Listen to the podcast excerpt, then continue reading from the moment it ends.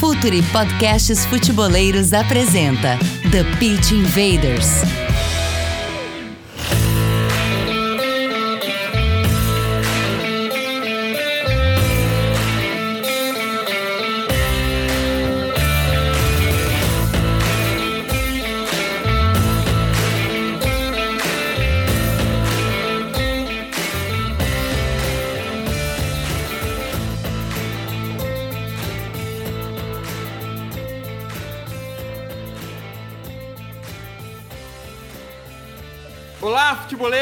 Olá, futeboleiras! Futuri Podcasts apresenta The Pitch Invaders, episódio 273. É uma história, sempre falando de maneira profunda e séria sobre o jogo. Meu nome é Eduardo Dias, estamos no ar em mais uma temporada de invasão futeboleira. Eu vou chamar aqui o Gabriel Correia. Dali, Gabriel, saudade de estar aqui no TPI, saudade de ti. Feliz 2023, muita saúde, muito futebol pra gente nessa nova temporada, nesse novo ano, Gabriel. Ah, tudo bem, Dinho? Prazer, bom estar aqui, bom começar 2023. Esse ano, inclusive, a gente vai chegar em 300, né? Vamos chegar no TPI de número 300, apesar de a gente já ter mais de 300 podcasts, vamos chegar no TPI de número 300, então tem muita coisa para a gente falar, tem muita coisa acontecendo. Janeiro com copinha, estaduais começando mais cedo, enfim, tudo isso Copa do Mundo já foi, já tivemos aí um monte de conteúdo, é, volta os campeonatos pela Europa e tudo, o pessoal vai poder acompanhar por aqui. Eu quero lembrar, né? Esse ano também, eu conto todos vocês porque faltam pouco menos de pouco mais de 15 mil inscritos para a gente bater os 100 mil. E a gente vai receber nossa plaquinha. Então eu conto todos vocês aí que a gente vai chegando, se inscrever aqui no canal, vai ser bom demais. Vai ser rapidamente, a gente vai estar lá nos 100 mil. Tem copinha, tem janela de transferências, tem temporada europeia no meio. Tem muito conteúdo pra gente aqui no Futuro. E hoje, Gabriel, é daqueles episódios Skin in the Game, que o convidado arrisca a pele na arena e vem aqui compartilhar sua experiência conosco. Diogo Boalma, atualmente Casa Pia de Portugal. Diogo, bem-vindo ao Futuro e bem-vindo ao TPI. É um prazer pra gente receber aqui. Boa tarde, o um prazer é meu de estar aí convosco. Invaders, vamos invadir o playbook de Diogo Boalma.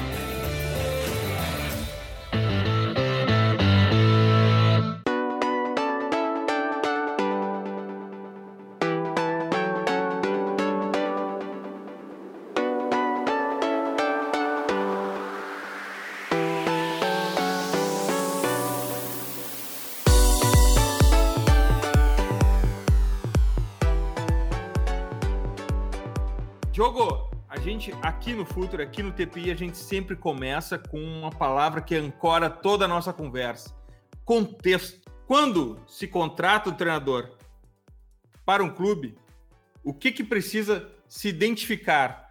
A sua coerência com o que se tem dentro de casa ou as ideias do treinador? O que, que se busca quando se contrata um treinador, Diogo? Eduardo, é assim, eu acho que busca ideias, claramente, e nós é que temos que passar para o treinador esse contexto. Nós é que temos que dizer qual é uh, a ideia do clube, quais são os valores, quais são os ideais que o, que o clube tem, qual é a missão também, não é? Qual é o objetivo que tem para, para a temporada, se é brigar por títulos, se é apenas uma manutenção entre a elite do, do futebol, uh, se quer promover jogadores ou se, se quer utilizar jogadores mais consagrados. Portanto, no fundo, ter uma ideia clara uma visão clara do que o clube pretende e, e busca um treinador que tenha ideias que, que, vão de encontro a esses objetivos do clube e depois tem que lhe passar o contexto certo.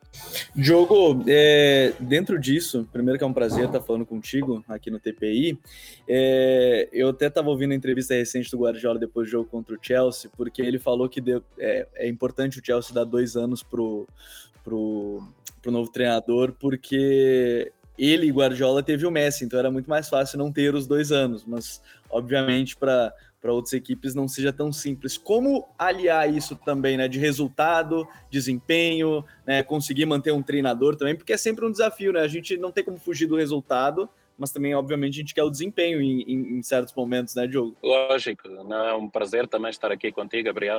Uh, a verdade é, é que a estabilidade traz resultados.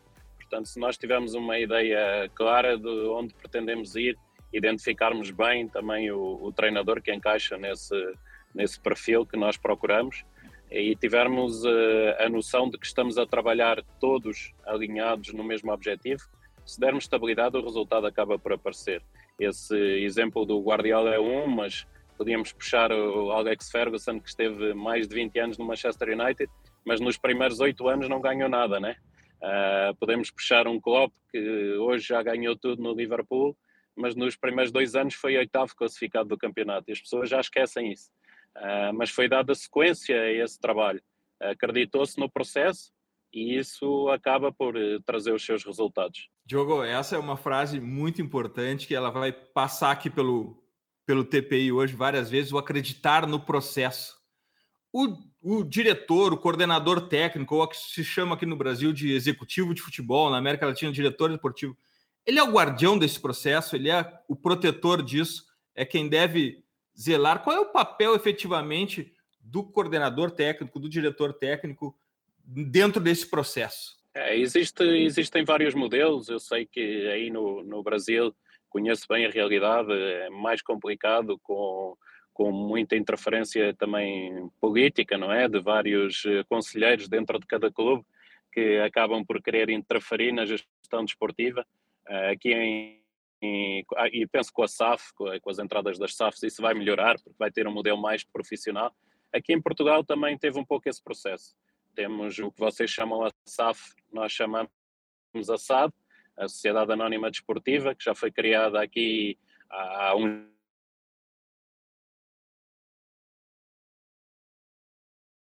20 anos e daí para cá foi-se profissionalizando, que era, que era o gestor aí começámos a profissionalizar como responsáveis pela, pela execução do, da, da, política desportiva do clube. Para mim, esse é o papel do diretor desportivo ou gestor do futebol, como, como vocês chamam. Uh, é ele que deve receber da, da diretoria as diretrizes do que é que o clube pretende uh, a curto, médio e longo prazo e depois deve executar o seu plano. E deve ser esse guardião, como, como falavas, Eduardo, de que a política desportiva é seguida, é seguida à risca. E, e dentro disso, Diogo, assim, é, você falou da influência externa, é, aqui no Brasil, obviamente, ela é, se percebe ela como maior, mas é, em Portugal você já sente, como você citou, pelo menos um pouquinho já, é, você sente ela menor, ela já não existe tanto, como não é burlar, mas porque ela sempre vai existir, né? Seja de pessoas externas, de torcedores, de todo mundo. Como trabalhar essa pressão externa aí que, que existe, às vezes até está dentro do clube e, e, às vezes atrapalha um, um, um, processo que você pensa, um projeto, seja um treinador, de contratação. Como é que você trabalha com isso, dessa questão da influência, influência externa e às vezes interna de oposição ou algo assim né, dentro de um clube? É verdade. Aqui. Em jogo, só para só, em jogo, só para colaborar ainda com a pergunta do Gabriel, Inclusive, em clubes, sociedades anônimas, SAF, pode haver pressão do dono também, né? Verdade, verdade. Uh, não, como eu, como eu explicava aqui, por vários motivos, desde logo porque no Brasil há muitos clubes grandes, não é? Com torcida grande e a torcida tem peso. Aqui em Portugal, historicamente, uh, temos três grandes, Benfica, Porto e Sporting, com uma torcida enorme, mas os outros têm menor torcida. Um, há ali dois, três clubes médios, mas o, os restantes têm pouco peso da torcida. Uh, apesar de ainda termos vários clubes que não viraram de um acionista, que ainda são dos sócios, dos, dos como vocês chamam os sócios torcedores, um, apesar de existir isso, e, isso obviamente condiciona, porque o presidente quer ser eleito, quer ganhar a eleição, e sempre que tem uma eleição, nós cuidamos de politicagem mais do que, uh, do que deve ser feito, não é? Para, para gerir um clube. É sempre melhor quando existe uma estabilidade também diretiva, para que possa saber que não está dependente de um resultado para ser reeleito ou não. Uh, e é óbvio que essa estabilidade de, de ter uma SAF ou uma SAD, como nós chamamos, ter um investidor que é um dono do clube, que pretende é desenvolver o clube, sabe que vai continuar, tem é que desenvolver para si, para que aquilo seja rentável e para que tenha os resultados que, que pretende financeiros e desportivos. Isso facilita, facilita que, que se tenha um projeto mais estruturado e não ao sabor do resultado. Mas acho que em tudo, qualquer que seja o modelo, o que importa é ter convicção. convicção plena de qual é o caminho, explicar para as pessoas esse caminho, explicar as dificuldades que vão ser encontradas também e não desviar ao primeiro, ao primeiro contratempo que acontece. Diogo, um, um, um aspecto que tem sido aqui no Brasil, não sei como é em Portugal, quando se avalia o nome de um, de um diretor técnico ou de um executivo aqui no Brasil, logo se pensa nas contratações em que ele vai fazer, porque a contratação exerce um, um fascínio nos torcedores que talvez seja, não seja tão impactante na prática como os torcedores imaginam. Mas como que é esse parte, essa parte que se imagina do lado de fora ser uma parte romântica do futebol, quando na verdade é de puro trabalho? Como é que tu gerencias isso hoje no Casa Pia e de maneira em geral na, na tua carreira? Tu tens um departamento de mercado, tu delegas uh, a pesquisa, como é que funciona isso rotineiramente, Diogo, no, no, no teu clube? Eu já, já tive vários modelos. Eu, durante anos e meio, fui diretor no, no Santa Clara, em que estávamos, quando entrei na segunda divisão, quase caindo para a terceira. Conseguimos estabilizar o clube e depois subir a uma primeira divisão. Fazer três anos de primeira divisão em que, fez décimo, nono e depois o, o sexto lugar que qualifica para competições europeias na primeira vez na história do clube fez as, as maiores vendas da, da história do clube também, com mais de 30 milhões de euros de vendas de jogadores em três anos apenas na primeira divisão. Um, e nesse clube, como a estrutura era muito pequena, uh, eu no fundo tinha quase responsabilidade total, quer pela parte de scouting, que não tínhamos uh, esse, esse, essa análise de mercado, esse, esse, departamento de scouting, como chamamos aqui, uh, até à, à, à contratação em si. Felizmente no Santa Clara, já tem, no, no Casa Pia hoje, já temos um, modelo que eu defendo que é o melhor modelo, modelo em que temos um departamento de scouting, é, desse de análise de mercado, temos também envolvimento de, do treinador e é um trabalho de equipa entre todos para podermos analisar é, e obter os melhores recursos aqui para o clube. Eu, essa parte do scouting do treinador, eu sempre acho muito legal de falar, porque assim, no Brasil, como a gente tem às vezes um clube com três, quatro treinadores, sempre chega o jogador do treinador, no mínimo um, dois. É, então aí, prova de treinador, o cara vai ter vários ali na, naquela volta. Como é que vocês trabalham isso em Portugal, Diogo? Porque, obviamente, o clube tem um norte, o departamento de análise vai ter um norte, e quando chega um treinador, e aqui não há nenhum tipo de crítica, mas todo treinador tem seus jogadores que ele tem a confiança, jogadores que ele acaba trazendo, jogadores que ele já acompanhou, que ele trabalhou junto. É como fazer esse trabalho para tentar balancear, não trazer só jogadores do treinador, porque às vezes, infelizmente, o cara sai com seis meses, quatro, um ano, e aí ele, o jogador talvez não sirva mais para o futuro do clube. Como trabalhar isso, balancear os jogadores do treinador, entre aspas, do treinador, mas que no final das contas são ativos do clube, e os jogadores que a análise de mercado, o scouting faz? Obrigado, é uma pergunta interessante. Eu, eu tenho uma convicção clara de qual o modelo correto a, a fazer. Para mim, Uh, não está correto dar a chave do clube para o treinador, como normalmente nós dizemos, não é? Uh, eu acho que o clube tem que ter uma ideia muito própria, muito clara, uh, como eu dizia, uma visão também para saber quais os objetivos do clube, o que é que pretende fazer. Eu passando aqui claramente para vocês, por exemplo, no Casa Pia. Casa Pia está no primeiro ano na primeira divisão, depois de 84 anos fora do, do, da principal divisão do futebol português. Então, o nosso objetivo é, é muito claro. O objetivo passa pela permanência, esse é o objetivo desportivo e o segundo objetivo, valorização dos jogadores.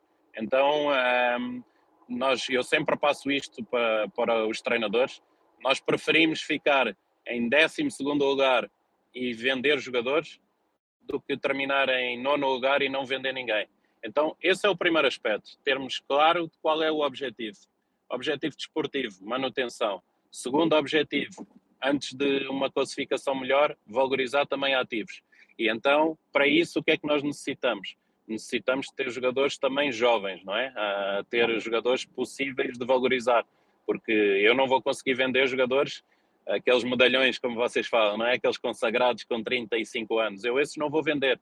Vou ter alguns, sim, para suportar os jovens, para ajudar a equipa, mas vou ter que ter jogadores jovens e vou ter que arriscar. O treinador tem que entender que vai ter que ter risco é, mas que não vai depender, gastar da bola entrar no domingo, porque eu vou mantê-lo, porque eu sei que ele está a correr o risco. Uh, e isso tem que ser uma ideia muito bem passada e toda a gente estar envolvida nesse processo.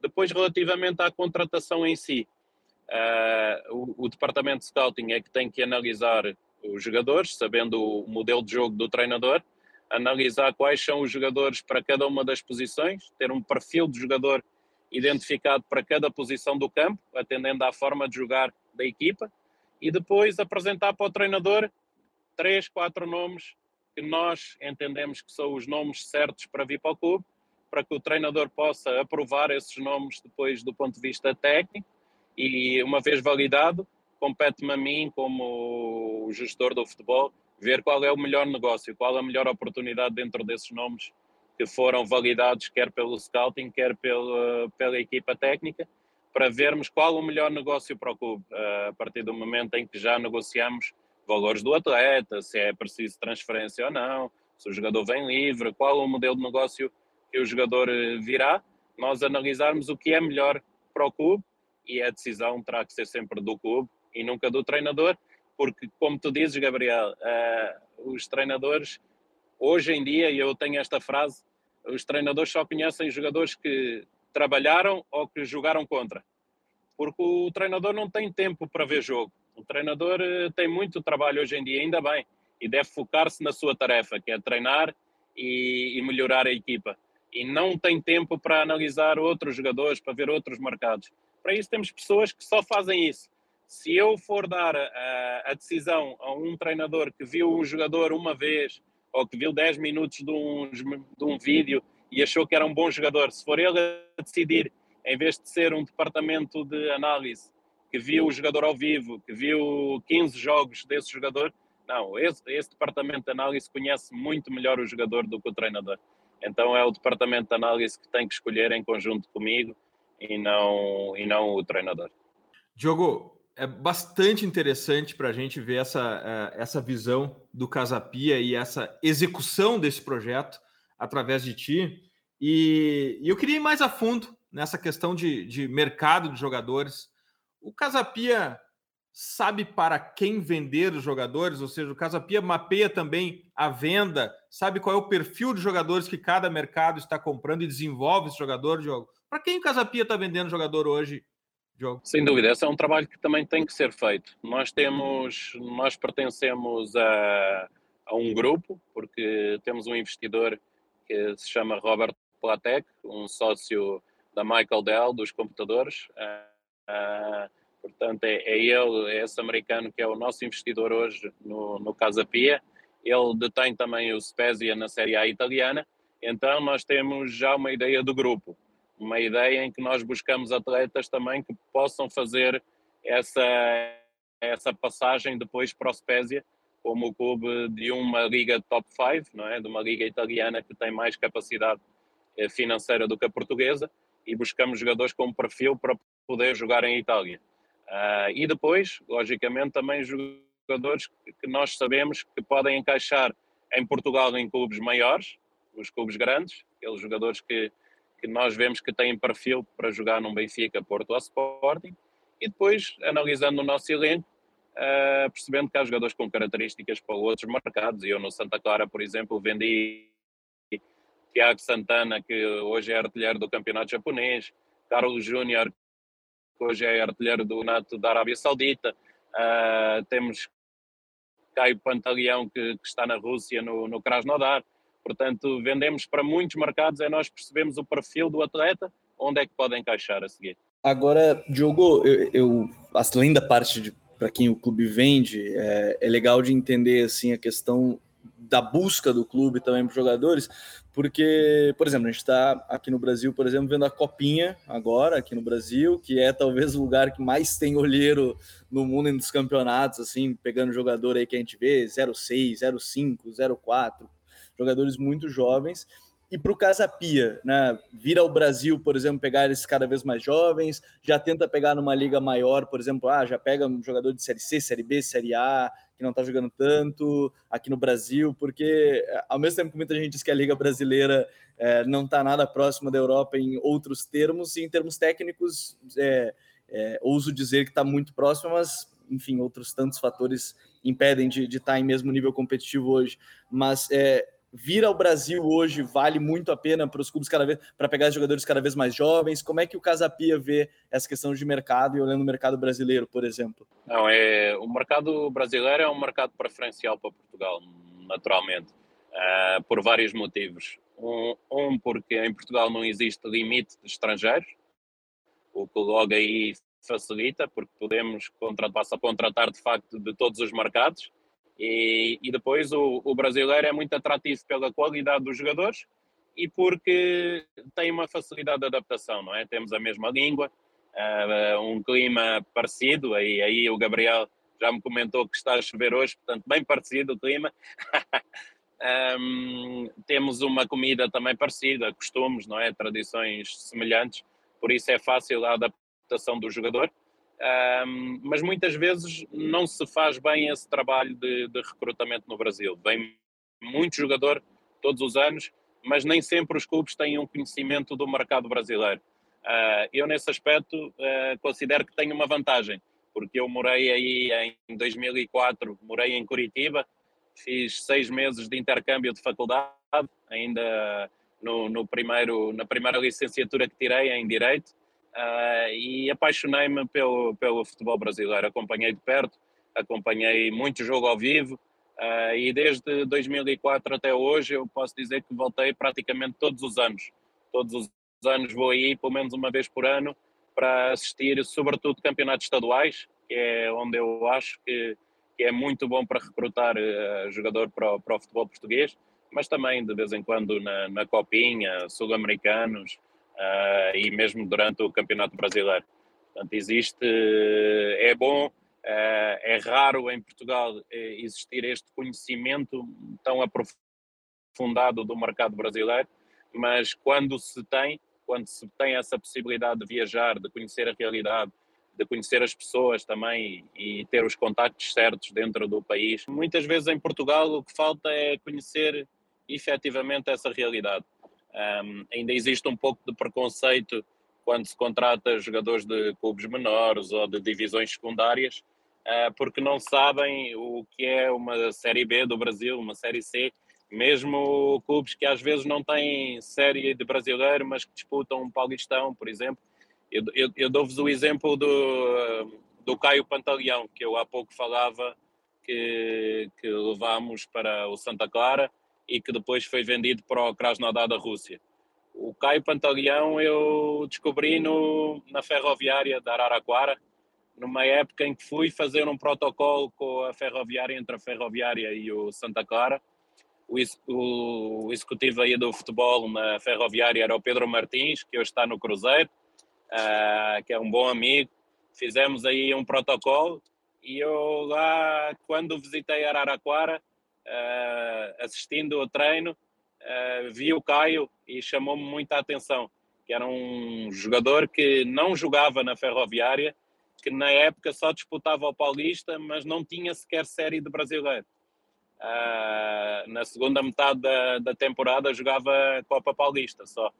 Então, mas não tivemos problemas, levámos o jogador uh, para o Santa Clara uh, e passado um ano e meio é, tornou-se a maior venda na altura da história do clube por 3 milhões 250 uh, de euros para o Krasnodar da Rússia. Então, uh, conhecer essa realidade do futebol brasileiro, entender como acontece no Brasil, como muitas vezes surgem jogadores em clubes menores, uh, em como muitas vezes os clubes grandes formam bem, mas não dão a oportunidade depois para, o, para os jovens poderem estrear no profissional, porque existe muita concorrência, não é? Muitos jogadores já consagrados e, e os clubes maiores têm muita capacidade financeira, hoje muito acima até da realidade do próprio futebol português, e com isso podem contratar jogadores já formados e não dão espaço para os jovens jogar.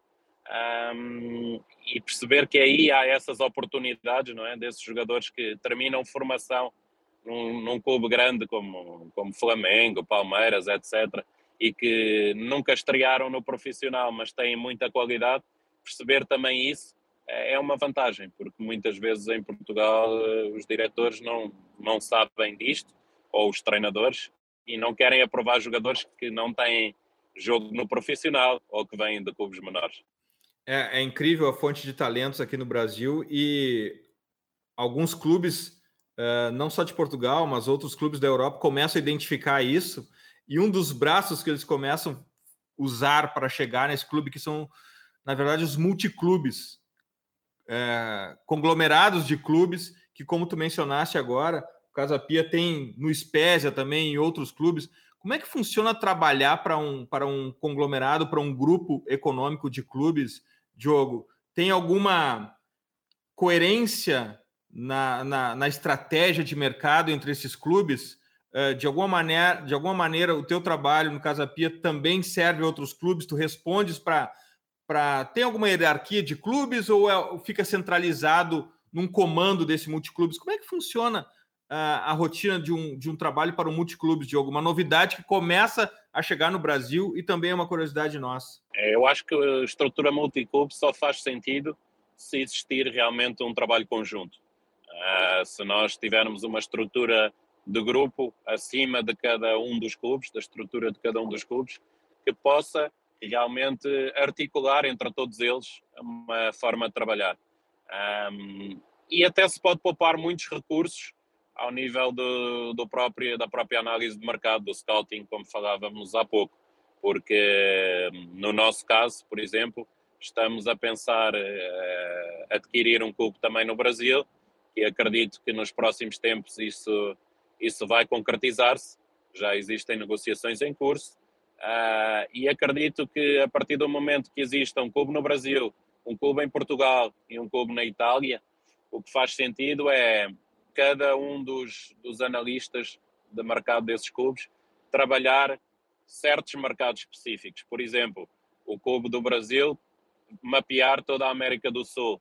Eu, em Portugal, já não ter que vir uh, mapear o Brasil, não é? Tem pessoas aqui no Brasil que vão fazê-lo para o grupo, uh, porque vão ter um conhecimento muito mais aprofundado desses mercados do que eu, que estou à distância e que viajo uma ou duas vezes por ano para assistir ao vivo. Eu, em Portugal, poder mapear mais cinco, seis mercados. E depois, na Itália, poderem mapear outros tantos. E nós, em conjunto, uh, termos acesso a muito mais mercados do que se cada um, por si, tiver a tentar chegar a todo lado. Portanto, vamos ter um conhecimento muito mais alargado, vamos otimizar o tempo e os recursos e com isso vamos ter um conhecimento de mercado muito mais abrangente.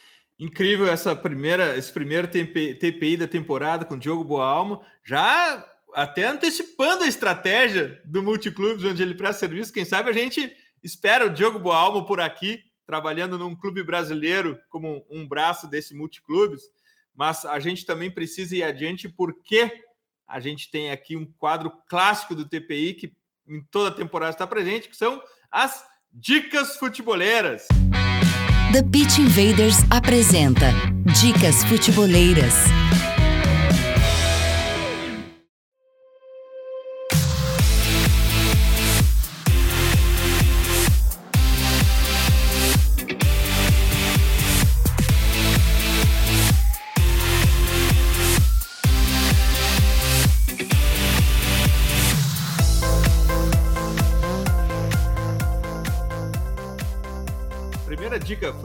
Da temporada, da minha parte, ela é acumulada. A primeira da, delas é para quem trabalha com futebol no Brasil ou como o Diogo, fora daqui, mas que quer acessar as informações sobre o mercado de jogadores brasileiros, precisa estar dentro do Rede do Futebol. rededofutebol.com.br é onde vocês encontram todos os dados sobre contrato de jogadores, dados de jogadores, informações e é uma plataforma fundamental para quem trabalha no mercado de jogadores do futebol brasileiro, clubes executivos, agentes, diretores técnicos, Uh, todos precisam estar no Rede Futebol, então procurem lá nas nossas redes sociais ou vão direto em redefutebol.com.br. A outra minha dica futeboleira para os assinantes do Futuro Clube, eu juro que eu vou começar a compartilhar ou no mínimo falar mais sobre o que abordamos na newsletter Drive no perfil do Instagram Futuri Drive. Comece a seguir esse perfil que em breve o que rolar na Drive vai começar a ter alguma repercussão por lá.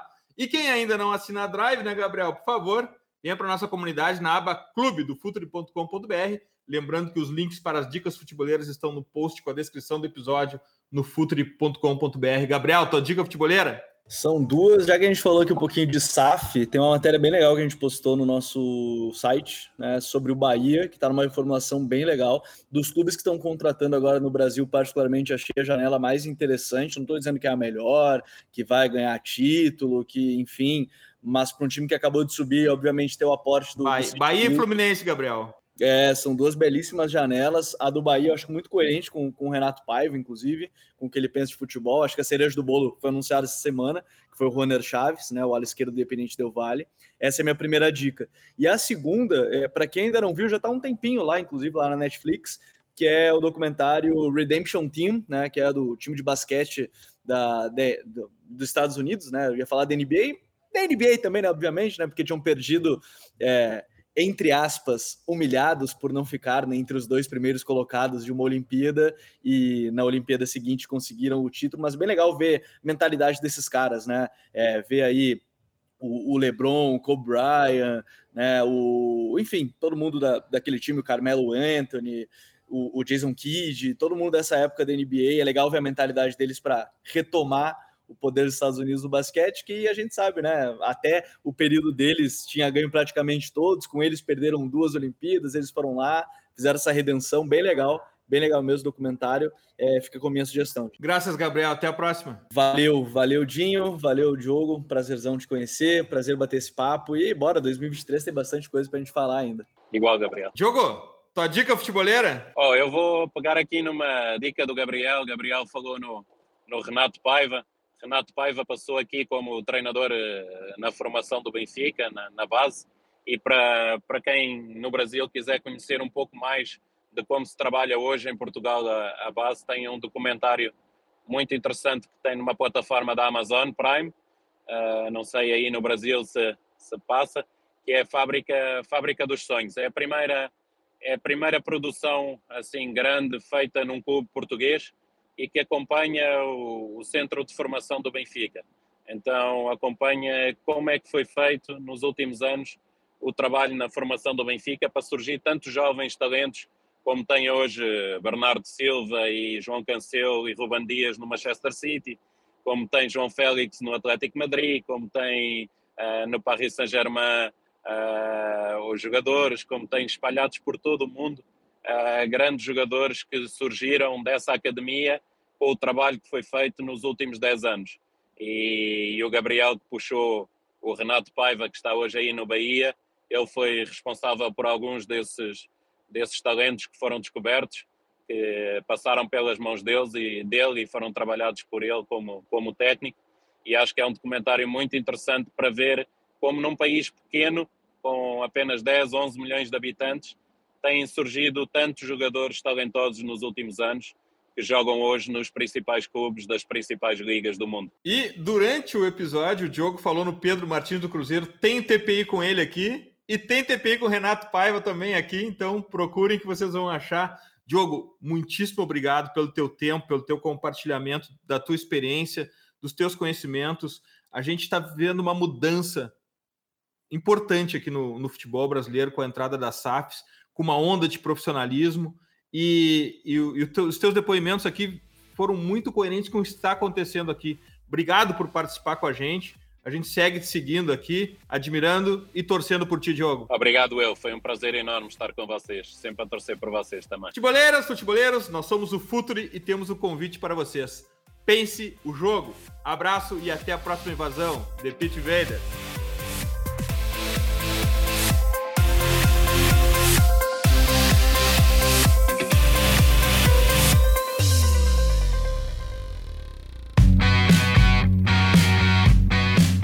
Futuri apresentou The Pitch Invaders.